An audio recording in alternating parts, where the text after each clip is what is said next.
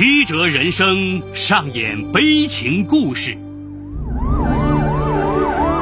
法理无情敲响警钟长鸣。梁辉说法。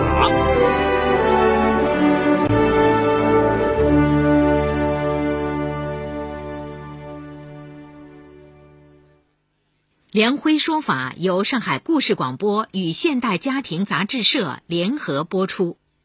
好故事，好声音，听众朋友，大家好，我是梁辉，欢迎收听梁辉说法。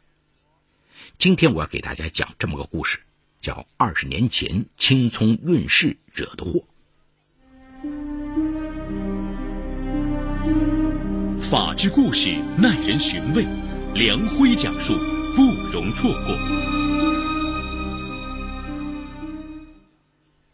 二零一二年十月的一天，三十九岁的郎君驱车赶到岳阳步行街，参加高中同学的聚会。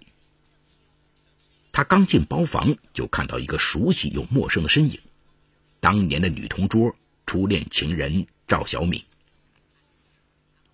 虽然二十年过去了，但岁月让赵小敏更加成熟妩媚。郎君很自然的坐到了她的身边。两个人热情的攀谈起来。此时，他俩都已结婚。郎君有一女，赵小敏育有一子，叫王朝。聊到高兴处，两人各自打开手机，互发孩子的照片看。也许是心理作用，郎君觉得王朝与自己年轻时似乎有点相像。得知王朝已经十九岁了，郎君心里咯噔了一下。二十年前，在岳阳市一中学就读的郎君，与同桌赵小敏悄悄恋爱了。当年高考，郎君顺利的考上岳阳一所大学，而赵小敏意外落榜。郎君陪伴在女友身边，安慰她，鼓励她继续复读。在这个注定难忘的暑期，这对青葱恋人偷尝了禁果。一个月后，郎君迈入大学，赵小敏到中学复读。就在这时，赵小敏发现自己怀孕了。她拿着医生开具的诊断找到郎君，把这一消息告诉了他。郎君顿时六神无主。他好不容易考上大学，当时肯定不可能休学结婚。他安慰赵小敏一番后，坚定地说：“小敏。”要把孩子打掉，你想想，我在上大学，你要复读，我们怎么能养孩子？再说，这事怎么跟父母讲？听了男友的话，赵小敏一下子傻了眼。性格刚烈的她，气得扭头就走了。十九岁的赵小敏痛苦失落，却不敢告诉父母，最后偷偷到岳阳街边一家小诊所做了流产手术。休息几天后，赵小敏拖着病痛的身体继续复读，可由于没调理好，两个月后发现仍没有来例假，只好再到大医院检查，结果被诊断为宫腔粘连，造成宫腔闭塞。医生告诉他，这意味着她将来很难再怀孕了。她不敢跟父母讲，只觉得没脸再见人。这天，他来到洞庭湖边，准备投湖自尽，恰好被一个路过的名叫王立富的男子劝上了岸。得知赵小敏的遭遇后，他不仅收留了赵小敏，还安慰鼓励她复读。在王立富的悉心关爱下，两人渐生好感，并于1994年结了婚。婚后，赵小敏一直为不能生育而懊恼，便和丈夫商量，领养了一个孤儿，取名王朝。这边，因为胆怯年少的郎君一直不敢去找赵小敏，两人中断联系多年。大学毕业后，郎君进入岳阳电信系统上班，与比他小两岁的岳阳女孩邹青梅结婚，并育有一女。郎君想再偷偷生个儿子，可妻子没有同意。后来妻子想通了，却因患了子宫肌瘤，做了切除手术，想生也没法生了。成了郎君的一块心病。转眼到了二零零八年，郎君辞职下海经商，经过几年打拼，小有成就。就在这时，这场同学聚会让他对赵小敏那个儿子产生了浓重的兴趣。如果赵小敏当年生下他们的孩子，那孩子的年龄应该跟王朝差不多大。也许是这种心理作用，郎君突发奇想：王朝跟自己有没有关系呢？聚会结束后，他主动说开车送赵小敏回家。赵小敏笑着拒绝了。郎君失落的回到家里，躺在床上无法入眠，一直在想着赵小敏的儿子。他决定，无论如何要把这个孩子的身世弄清楚。郎君知道王朝是不是郎家的血脉，做一个亲子鉴定什么都清楚了。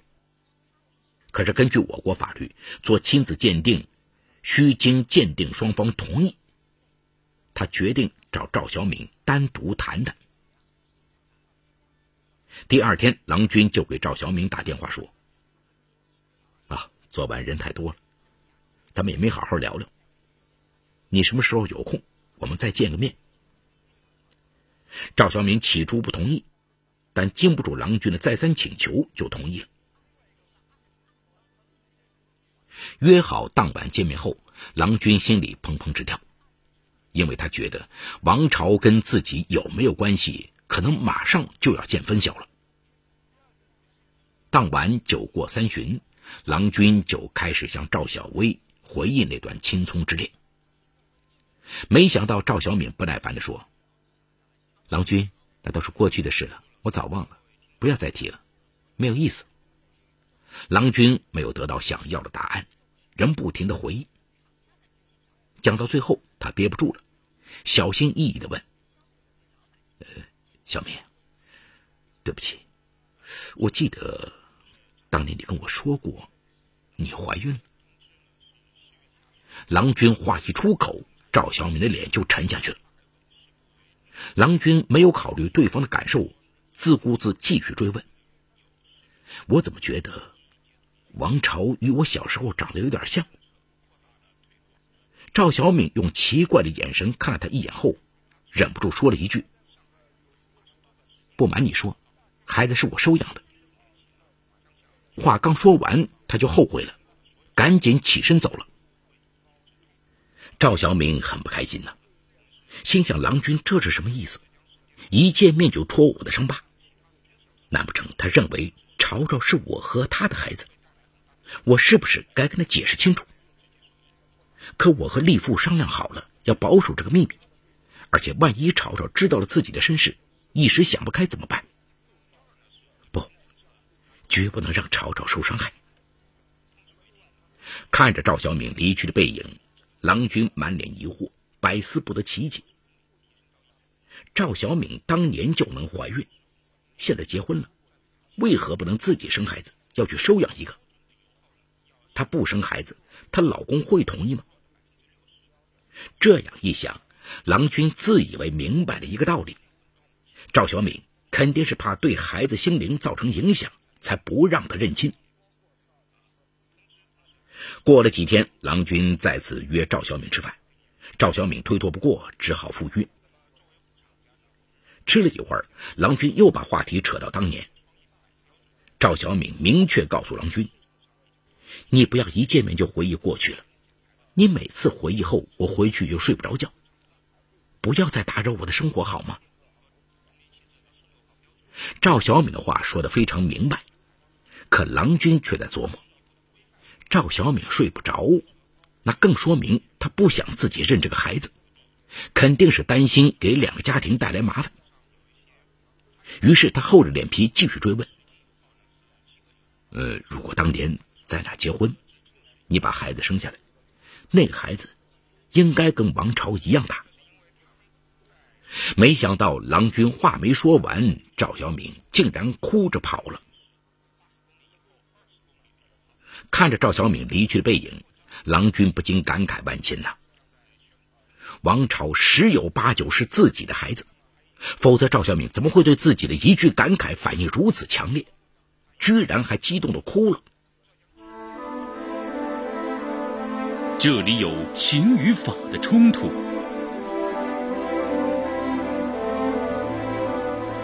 这里有生与死的考验，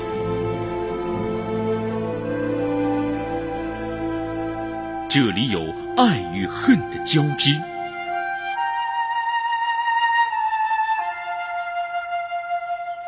这里有黑与白的较量。法治故事。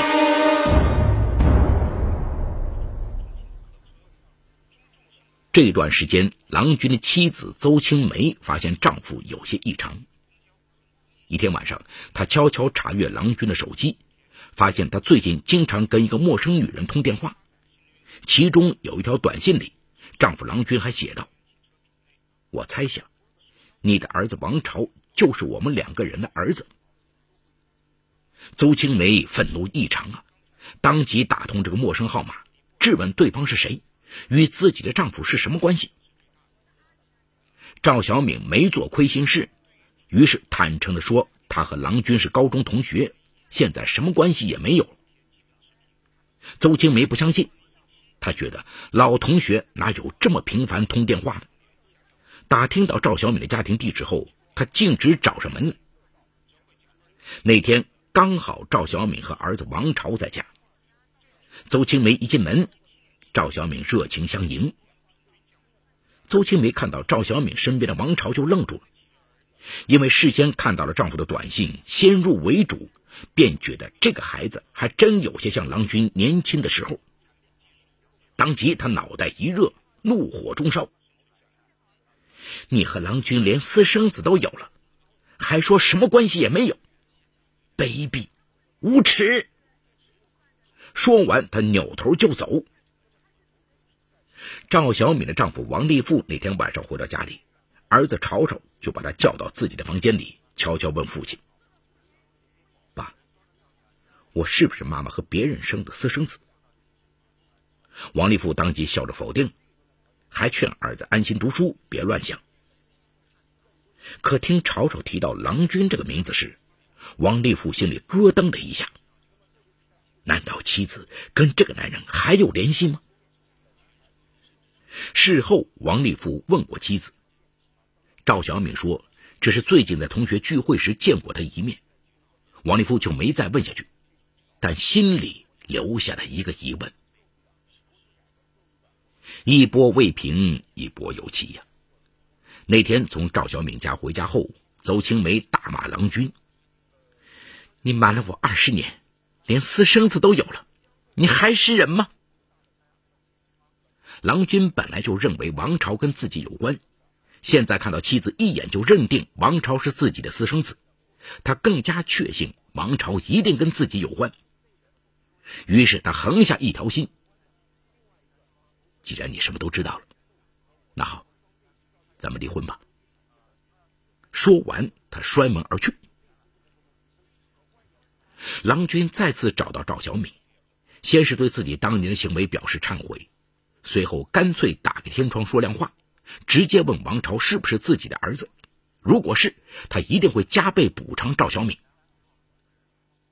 刚被邹青梅莫名找上门羞辱一番，赵小敏怒气未消，内心陡然升起一股复仇的怒火。在郎君的一再追问下。赵小敏终于哭着承认，王朝是他们的儿子。高兴之余，郎君提出去做个亲子鉴定。赵小敏哭得梨花带雨：“大娘，你狠心放弃我们母子俩，害得我还不够苦吗？这些年，我咬牙挺过来。如今你不认这个儿子也就罢了，请不要再伤害他好吗？”见赵小敏说的在理，郎君也就不再坚持，觉得压在心头的石头总算落地了。确认王朝就是自己的儿子后，郎君再次向妻子邹青梅提出离婚。郎君下海后，夫妻俩先后在岳阳、长沙买了三套房子，家里存款也有不少。邹青梅向丈夫提出，离婚可以，其中两处房产和大部分存款都归她，女儿也归她。郎君毕竟心虚，只好同意。其实，郎君的目的是想与旧情人重归于好，这样认亲就名正言顺了。可是，面对郎君频频示好，赵小敏始终若即若离，既不主动，也不拒绝。二零一三年初，郎君出资在岳阳给赵小敏开了家电信代办点。后来，他又花了二十万给他买一辆车。见妻子回岳阳后，又是开店又是买车，王立富问他哪来这么多钱。赵小敏故作轻松地说。之前我在深圳时，有个姐妹找我借过十几万，一直没还。去年她回老家开餐馆，生意不错，就连本带息把钱还我了。王立富一直待在学校埋头做学问，很少过问家里的经济。见妻子这么一说，就没有多问。可是有关妻子的流言蜚语，还是传到王立富耳朵里。王立富。是一个作风严谨的人，听了这些，加上妻子最近的异常，还有前段时间郎君的妻子突然登门造访，他对妻子起了疑心。在他的逼问下，赵小敏只好实话实说。王立富不相信，妻子跟初恋情人来往这么密切，旧情会不会复燃？他怀疑妻子的店和车都是郎君给的。心力交瘁的他，索性提出离婚。赵小敏无论怎么解释，王立夫就是不信。从此，猜疑乃至冷暴力伴随而来。赵小敏想断绝与郎君的联系，甚至想对郎君说出儿子王朝的真实身世，可好几次话到嘴边又咽了回去。赵小敏想，丈夫最近准备竞聘学校领导。可能担心自己的事影响他的声誉吧。结婚这么多年，赵小敏对王立富感恩多于爱情，于是便想，离就离吧，对大家都好。二零一四年初，赵小敏和王立富协议离婚，王朝归赵小敏。郎君得知后高兴的想，他这次应该同意自己认亲了吧？可他哪里知道？离婚后的赵小敏更恨郎君，郎君几次想与王朝相认，被赵小敏以死相逼阻止了。郎君一直没与儿子相认，又无法重燃旧情，很是郁闷。二零一四年春天，当年的老同学再次聚会，席间赵小敏与其他几个男同学喝酒唱歌，故意冷落郎君。郎君醋意大发。终于忍不住道出了他与赵小敏当年的青葱韵事，并说出王朝就是当年两人的爱情结晶。赵小敏听了，气红了脸，当着同学的面咬牙切齿的指着郎君说：“不瞒你说，王朝是我收养的，跟你没半毛钱关系。我为什么要收养一个孩子而自己不生一个，都是因为你这个缩头乌龟。”是你害得我不能做母亲，知道吗？说完，他哭着将二十年前那段惨烈往事一股脑的倒了出来。所有在场同学听了，面面相觑。过了好一会儿，郎君端起酒杯摔在地上，问：“你说什么？你说的哪句话是真？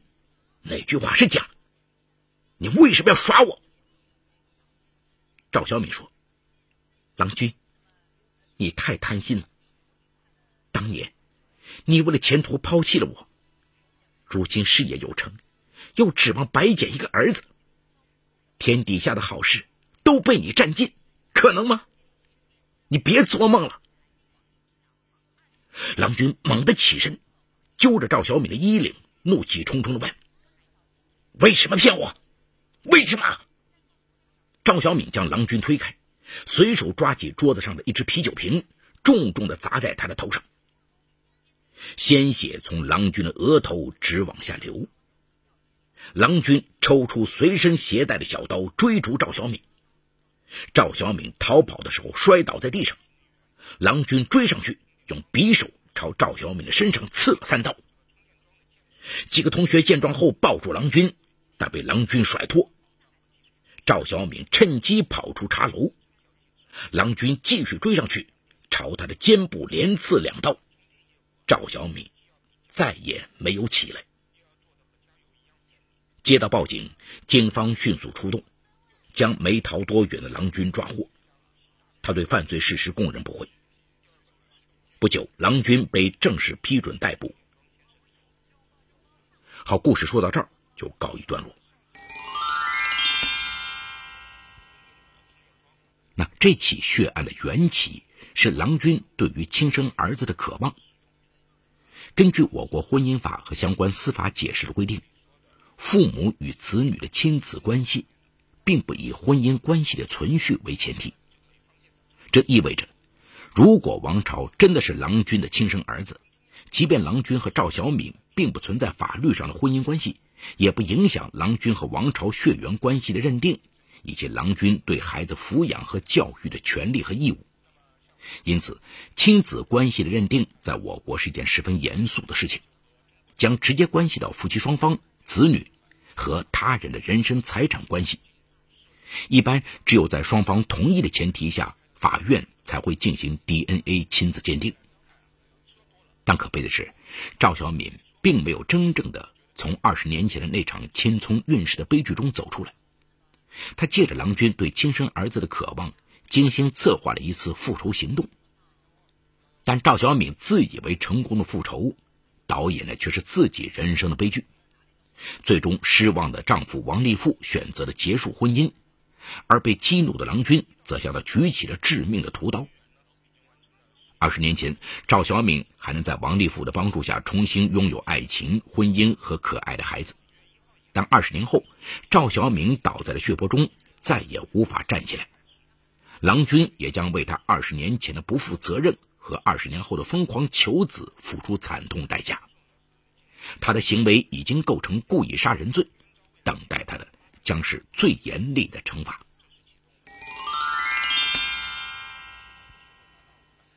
好，感谢闸北区人民检察院为本次节目提供的帮助。